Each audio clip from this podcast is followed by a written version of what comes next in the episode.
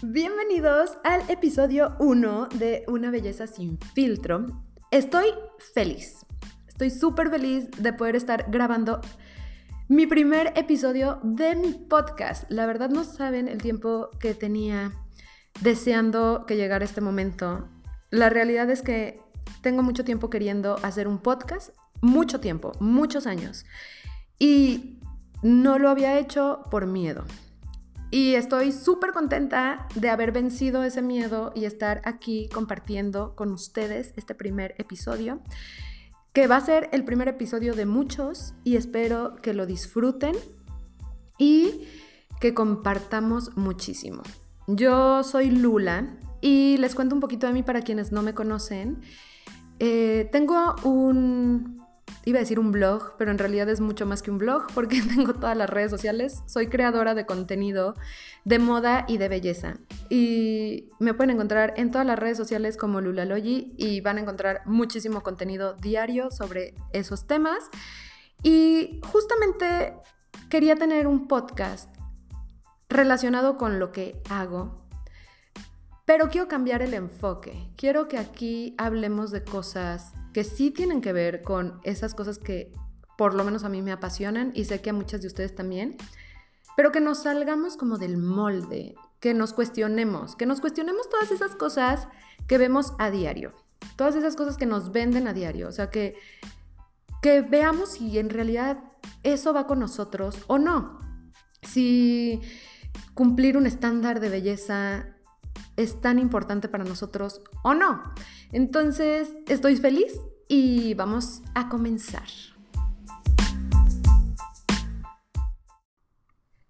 Hoy quiero comenzar con una pregunta y es si la moda define el tipo de cuerpo que tenemos o los cuerpos definen la moda.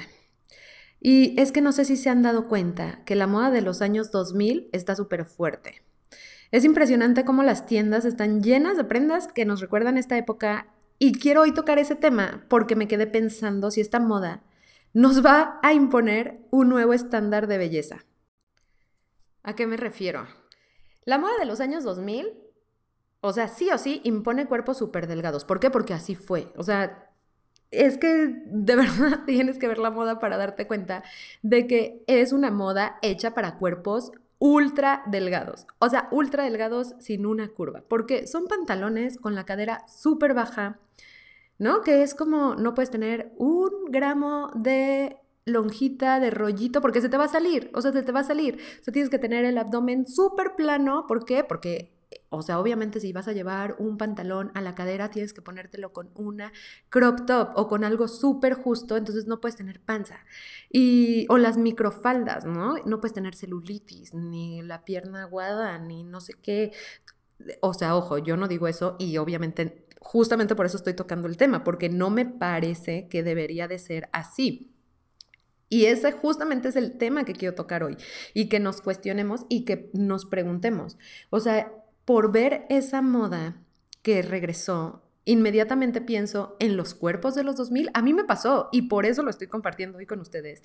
Y por eso quiero, o sea, quise abrir este espacio y, darnos la oportunidad a mí de platicarlo, a ustedes de escucharlo y obviamente que me dejen sus comentarios y su opinión. Para mí va a ser súper importante porque de verdad que es un tema que me conflictúa, o sea, me conflictúa a mí ver una moda que ya estuvo antes y saber lo que sabemos que, o sea, que ocurría en el año 2000, los cuerpos que se usaban en el año 2000, la estética, y decir, ok, otra vez está de moda. Entonces, el hecho de que esté de nuevo de moda significa que vamos a regresar a ese tipo de cuerpos. O sea, me refiero a, o sea, otra vez va a estar vamos a criticar quien no tenga un cuerpo que pueda usar esa moda o vamos a juzgar a personas que sean una talla como gordos, como yo sé que son temas que son siempre complicados y siempre también están vigentes y quizás no están tan enfocados en un tipo de moda, ¿no? Que son temas que están sobre la mesa y que hemos crecido con esos, pues sí, con esos juicios o prejuicios. Pero en, específico, siento que este tipo de moda lo promueven desde mi punto de vista. Yo siento eso. Y siento que ya sabemos que la moda es cíclica. ¿Por qué? Porque lo hemos visto una y otra vez. O sea, ya sabes, yo me acuerdo desde que era súper chavita, mi mamá me decía, uy, eso yo ya lo usé. O sea, o eso yo lo usé cuando era joven. O yo tenía unos zapatos así. seguramente a ti también te ha pasado. Seguramente también te contaron eso. O tú misma lo haces con tus hijos, con tus hermanos, con tus sobrinos, etcétera. O simplemente verlo. Como ahora a mí me está pasando con esta moda de los 2000, que es como yo usé eso y juré no volverlo a usar y otra vez está de moda. Y entonces, ok, la moda es cíclica. Y también los estándares de belleza. Me queda claro que los estándares de belleza también lo son. Por ejemplo, no hemos visto que se usa la ceja súper depilada y después se usa súper gruesa y no sé, el cabello se usa corto y al siguiente año se usa largo y los labiales se usan mate y después se usan glossy y yo tengo una teoría al respecto que es simple y sencillamente estas cosas cambian todo el tiempo para que todo el tiempo estemos comprando, ¿no? O sea, ya me compré los labiales mate, siento que son lo más top del mundo, me deshice de todos los glosses porque están pasados de moda, pero el año que sigue tengo que comprar los glosses porque son lo de moda y los mate están mal. Entonces, esa es mi perspectiva y según yo, por eso todo el tiempo está cambiando todo, ¿no? Así de, ya te cortaste el pelo, ah, pues ahora ponte extensiones. Ya te depilaste la ceja, ah, pues ahora hazte el microblading, etcétera. Así, mil cosas. Y estas cosas son pues como cambios rápidos de maquillaje que podemos hacernos. La cosa aquí es que, ¿sabes? El tipo de cuerpo, nuestro tipo de cuerpo, ya creo que son temas mayores. O sea, si de repente vemos una moda que involucra ser talla cero, no tener curvas, o sea, como literalmente tener otro cuerpo, es que no es como ajustarlo un poquito, o sea, tu ceja la puedes ajustar, pero literalmente decir, necesito otro cuerpo, eso es lo que a mí verdaderamente se me hace como súper fuerte. Como les contaba, pues a mí, aunque me sienta vieja, pues sí me tocó ya vestir la moda de los 2000 y consideraba muchas cosas más allá de una prenda, más allá de una moda, más allá de un estilo. En los 2000 estaba súper vigente el tema de los desórdenes alimenticios. O sea, siento que fue algo súper fuerte de esa época porque eran temas que estaban sobre la mesa todo el tiempo. O sea, el tema de la bulimia, de la anorexia, eran temas de actualidad. O sea, había canciones que lo mencionaban, eh, salían las telenovelas, estaba en las revistas, estaba con, en la escuela, o sea, eran temas de los que todo el tiempo se hablaba porque era un problema grande. La cosa aquí es, o sea, estaba en ese momento, teníamos esos problemas por la moda, o sea, era, estaba de moda, ¿no? Como que considero que así como ahora ya tenemos normalizado o cada vez tenemos más normalizado el no hablar de cuerpos ajenos. O sea, yo considero que deberíamos de evolucionar al, al punto de decir, o sea, las modas no son como de un solo cuerpo, o sea, no creo que deban de ser como exclusivas, ¿no? Así como de, ah, la moda de los 2000 solo son para talla cero. O sea, como que qué fuerte, ¿no? Qué fuerte que tengamos que sentir que tenemos que cambiar nuestro cuerpo, porque eso al final de cuentas, aun cuando yo sé que podrás, o alguien podrá pensar, o sea, qué fácil, no te lo pongas y ya, no te gusta, no te lo pongas, no te queda y no, no, o sea, obviamente tú tienes la decisión de elegir, pero aquí lo que a lo que quiero llegar es que muchas veces, o sea, es frustrante, o sea, es frustrante, nos hace sentir mal, nos hace sentir, nos des despierta inseguridades o nos saca inseguridades o nos hace sentir como excluidos, ¿sabes? Como que ese es el verdadero punto. Ese es el punto importante que quiero que nos cuestionemos. Y pregunta seria, o sea, de verdad hay que preguntarnos. En los 2000, la moda era la responsable de tipo estos problemas alimenticios, de la percepción que teníamos de los cuerpos. Yo sinceramente, honestamente creo que van de la mano, o sea, sí creo que tiene que ver y sí creo que influencia por completo, porque al final de cuentas estamos expuestos todo el tiempo a eso. Y ahora, o sea, inclusive ahora es más, porque antes, ok, lo veías en una revista, lo veías en, una, en la televisión, ahora lo ves todo el tiempo. O sea, tenemos redes sociales, todo el tiempo estamos expuestos a publicidad, todo el tiempo estamos expuestos a los tips de moda de alguien, a cuerpos a todo esto y es literalmente todo el tiempo. Antes era como prendías la tele o prendías o abrías una revista Ok, también estás expuesto en la escuela, pero ahorita es que es todo el tiempo lo que estamos expuestos al bombardeo de una moda, de lo que está, em, sí, en tendencia, lo que debe de ser, todas estas cosas como impuestas. Y en confesiones de mis ídolos juveniles, yo era, bueno, soy fan de Hilary Duff porque hace como, como paréntesis, hace poco sacó una colaboración de maquillaje y por supuesto la compré porque fue como, oh, claro, sí, o sea, en realidad ni la usé tanto porque no era demasiado demasiado cósmica, no sé, y pero bueno, eso es como para demostrar que soy fan de Hilary Duff. Pero cuando era chavita, obvio era súper fan de Hilary Duff. Y la razón que me gustaba tanto era justamente porque, ¿sabes? Como que no era el, el estereotipo en ese momento. O sea, no era una chava ultra flaca. Era delgada, o sea, ve una foto de Hilary Duff, chavita, y era súper delgada. De hecho, es un tema que mil veces han tocado y que seguro hasta ya lo has visto. Justamente eso, que es, era una chava considerada gorda en ese momento. Y no era una persona gorda, o sea, no era una persona talla plus size, o sea, era alguien delgado, o sea, no sé qué talla era, pero yo creo que era talla S, pero por su complexión, por no tener el hueso de fuera, porque su cara era con cachetito, era considerada una chava gorda. De hecho, ella ha confesado que tuvo muchísimos problemas por todas estas críticas.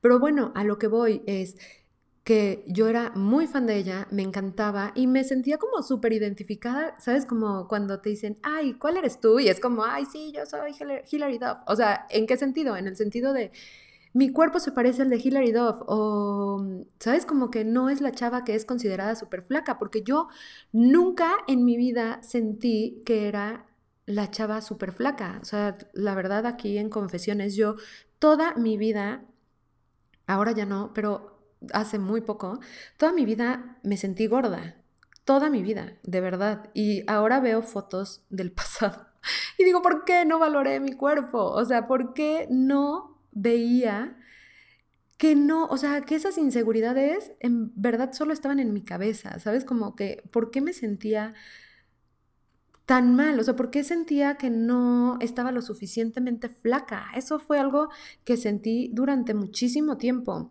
Y al contarte esto de Hilary Duff, ¿por qué es? Porque me encantaba, ¿no? Y yo sentía como, wow, ella es chingona, o sea, porque al final de cuentas es como, güey, es famosa, o sea, es famosa y hace cosas súper padres y no es una talla ultra small. ¿Y qué pasa? Que de repente te das cuenta que todo el mundo la considera gorda, que la critican gorda, ves la nota que es gorda. Y entonces te, te, confirma lo que tú piensas sobre ti. O sea, te confirma que tú también eres gorda, que tú tampoco estás bien. O sea, escuchas a alguien diciendo, ay, ella es gorda, y tú dos minutos antes pensabas, ay, qué cool, soy como ella. O sea, ¿sabes? Como yo tengo un cuerpo como ella.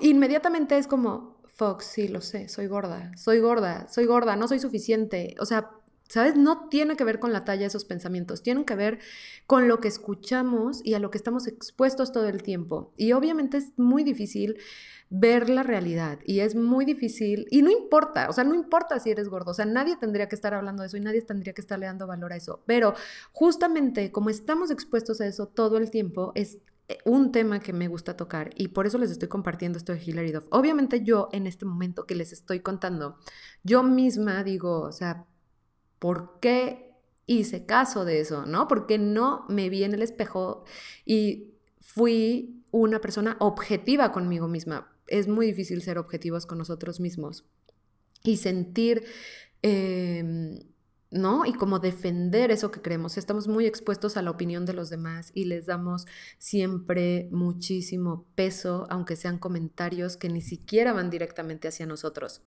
Pero bueno, les tengo buenas noticias.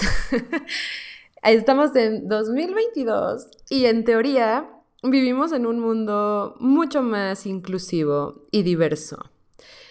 Quiero creer que sí y, y estamos muy abiertos a esos temas. Y de verdad sí creo que, que hay muchas personas que defienden estos temas y personas que, que luchan todos los días por de verdad quitarnos prejuicios, por quitarnos la venda de los ojos, por quitarnos el ser juzgones, el ser criticones. Y es duro criticar a los demás, pero creo que es más duro criticarnos a nosotros mismos y juzgarnos a nosotros mismos por no encajar, porque muchas veces no lo decimos. Yo nunca lo he dicho, o sea, mis mejores amigas lo saben, ¿no? Porque es un tema de verdad que coincidimos y que lo hemos hablado mil veces como de, ay, sí, ¿por qué no valoramos que éramos flacas, ¿no?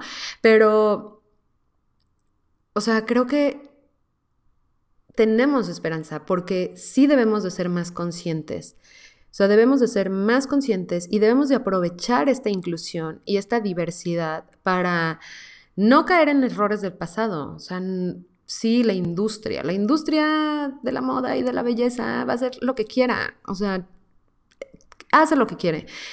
Pero nosotros tenemos el poder, ¿saben? O sea, nosotros tenemos el poder de comprar o de no comprar de consumir o no consumir. Y también ahora creo que es importante que también nuestra voz se escucha. ¿En qué sentido? En que las marcas escuchan, o sea, las marcas ahora escuchan y toman en cuenta todas estas cosas. Y creo que debemos justamente poner estos temas sobre la mesa y, hablar al respecto, o sea, entre amigos, en redes sociales, em, como consumidores y decir qué estamos dispuestos a hacer y, y a sentir y qué va con nosotros y qué ya no va con nosotros. Y es que es un juego tremendo el de, el de la publicidad y el de todo de lo que estamos em, expuestos. Por ejemplo, tema, tema chisme.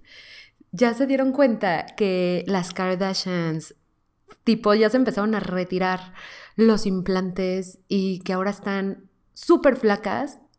O sea, honestamente, es un tema que me causó shock, porque justamente las Kardashians hace muchos años, muchos años, cuando literalmente yo creo que tuvieron el primer real, o sea, cuando se empezaron a hacer famosas como, o sea, era como estilo Kardashians, o sea, hubo un estilo Kardashians, ¿no? Que era me acuerdo con mis amigas que íbamos al antro y era como, em, el pelo súper peinado, como con capas y, secadora con muchísimo volumen. Y era como, güey, peinado Kardashian. Si nos hacíamos ese peinado y nos sentíamos wow.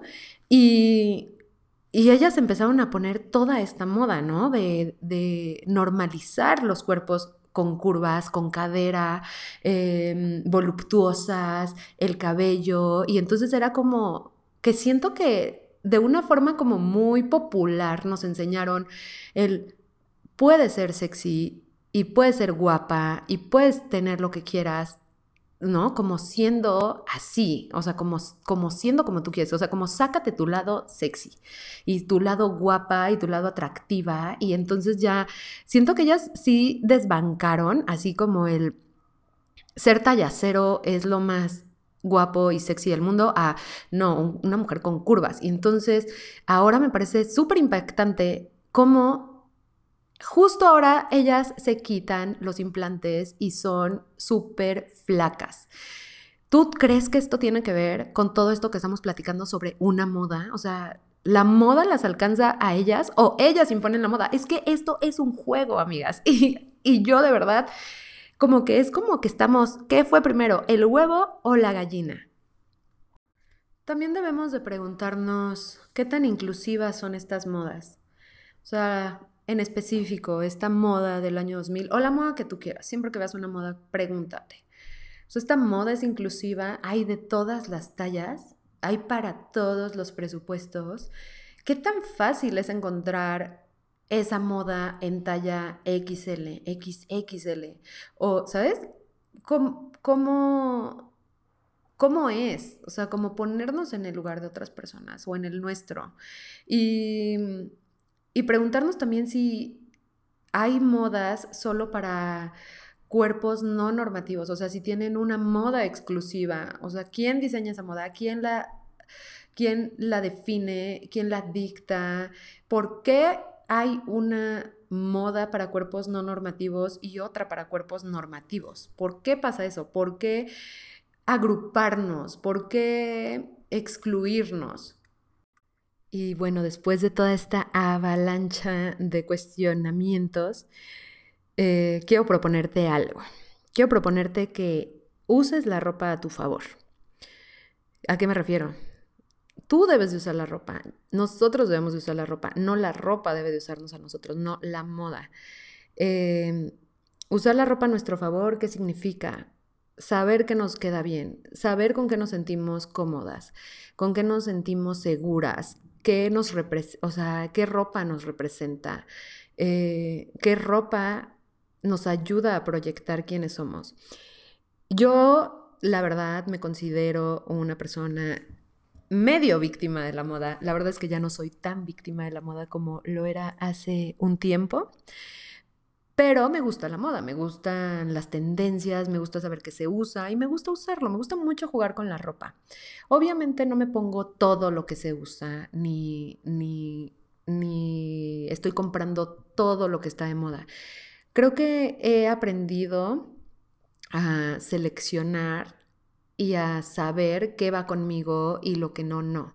¿Por qué? Porque gasté mucho dinero en mucha ropa que simplemente compraba porque estaba de moda y o me la ponía para hacer una foto y poderla subir en Instagram o nunca la usaba incluso. Y era ropa que se quedaba nueva, con etiqueta, porque nunca me sentía mm, eh, lista para usarla, nunca sentía que se me veía bien o no me sentía lo suficientemente segura, no encontraba el momento, etc. Entonces ahora tomo decisiones más sabias, no compro todo lo que veo que está de moda, más bien, ok, hay estas tendencias, qué tendencia se adapta más a mi estilo, qué tendencia le va mejor a mi cuerpo, o dentro de las mismas tendencias, seleccionar, o sea, fíjate y, analiza y pruébate las cosas y, resalta esa parte de tu cuerpo con la que tú te sientes muy segura, ¿no? Y trata de, no de ocultar, esa no es una palabra, no de ocultar. se trata de resaltar las partes con las que tú te sientes segura y las otras, pues manténlas en una zona segura, ¿no? ¿A qué me refiero?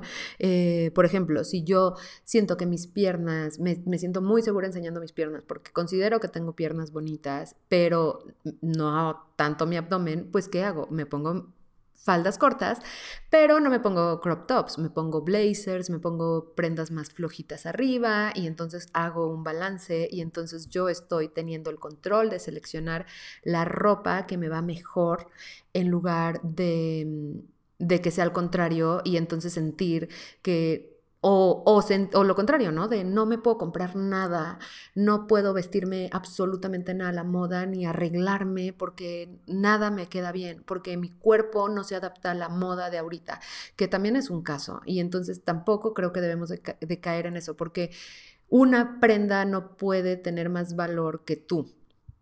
La ropa está hecha para que la usemos, no al contrario. Eso grábatelo, por favor.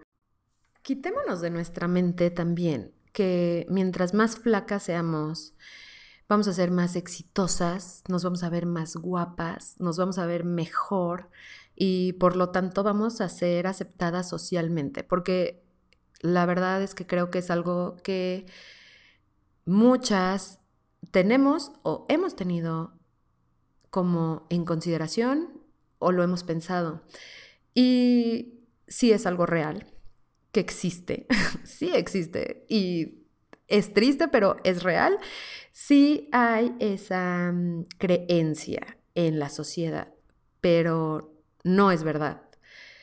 ser más flaca no significa ser más inteligente, ni ser más exitosa, ni ser más atractiva, ni ser más sexy, ni ser más guapa, ni ser nada. Ser más flaca significa ser más flaca. ¿Sabes? No tiene absolutamente nada que ver con lo que tú eres, no tiene absolutamente nada que ver con lo que tú logras, con lo que tú proyectas, no tiene que ver. De verdad, quitémonos esas mentiras. Habrá gente que lo piense, habrá gente que lo ponga en práctica y que elija amistades o noviazgos en base a una talla, puede ser que sí. ¿Te interesa estar relacionada con esas personas? Puede ser que no.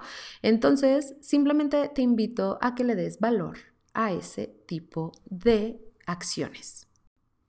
Te invito a dejar de excluir, dejar de juzgar, dejemos de pensar que un tipo de cuerpo es mejor que otro, ¿no? Porque a veces es como, ¿por qué no me tocó ese cuerpo?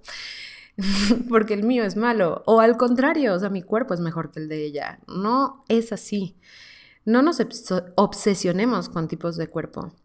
No nos castiguemos a nosotras mismas, porque eso es muy duro. O sea, es horrible criticar, como te decía antes, a los demás, pero también es horrible criticarnos a nosotros mismos. Sentir que no valemos lo suficiente por tener un, no tener una talla o no tener un estándar de belleza impuesto por alguien más, de verdad, no, no quiero que nos hagamos daño, no quiero que sigamos con eso. Y al final de cuentas creo que si empezamos todos a cuestionarnos sobre las modas, sobre si vale la pena hacer, morirnos de hambre, sufrir y cuestionarnos todo el tiempo, criticarnos todo el tiempo por usar una ropa, por usar una prenda, por pertenecer a una moda, no creo que valga la pena. Ese es mi punto de vista. Me gustaría saber el tuyo. Sabes que me puedes escribir cuando quieras. Me encantaría que si tienes dudas me las dejes. Me cuentes qué te parece este episodio y de qué te gustaría que habláramos también. Y se logró, se logró, tenemos el primer episodio de Una Belleza sin filtro. Hemos llegado al final de este episodio, estoy feliz, me encantó.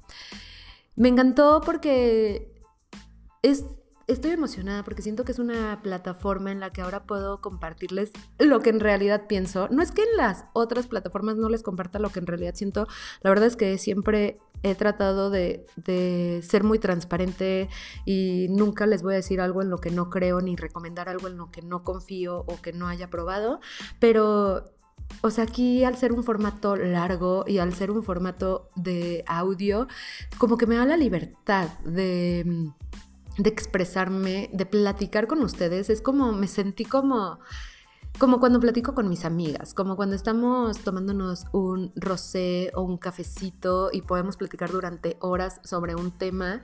Y sentí eso, me encantó poder estar aquí con ustedes hoy. Espero que a ustedes les haya gustado, espero que Empiecen a seguir el podcast para que estén al pendiente de los nuevos episodios. Prometo ser muy constante, estoy muy emocionada y voy a empezar a pensar en el tema de la próxima semana. Y como mm, último, quiero recordarles mis redes sociales porque más allá de que me sigan, o quizás ya me siguen porque muy probablemente al ser el primer episodio están aquí simplemente porque eh, lo vieron en mi, en mi Instagram, anunciándoles que ya hay un, podcast también. Pero bueno, eh, si hay alguien por aquí que no me sigue, les dejo mi, mi, usuario, es Lulalogy en todas las redes sociales.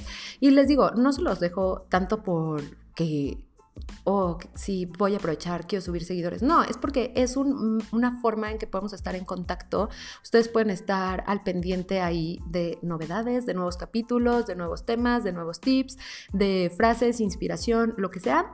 Y también es una forma muy fácil de que ustedes me pueden dejar dudas me pueden comentar qué les pareció, eh, recomendaciones de temas y También, ¿saben qué me encantaría? Que si les gustó este episodio, se lo recomienden a sus amigas, a alguien que ustedes digan, necesita escuchar esto o le gustaría eh, o lo quiero compartir en mis historias, me encantaría y me ayudarían muchísimo también para que más personas sepan que ahora también tenemos un podcast y que esto es para ustedes, está hecho con muchísimo cariño y nos escuchamos la próxima semana.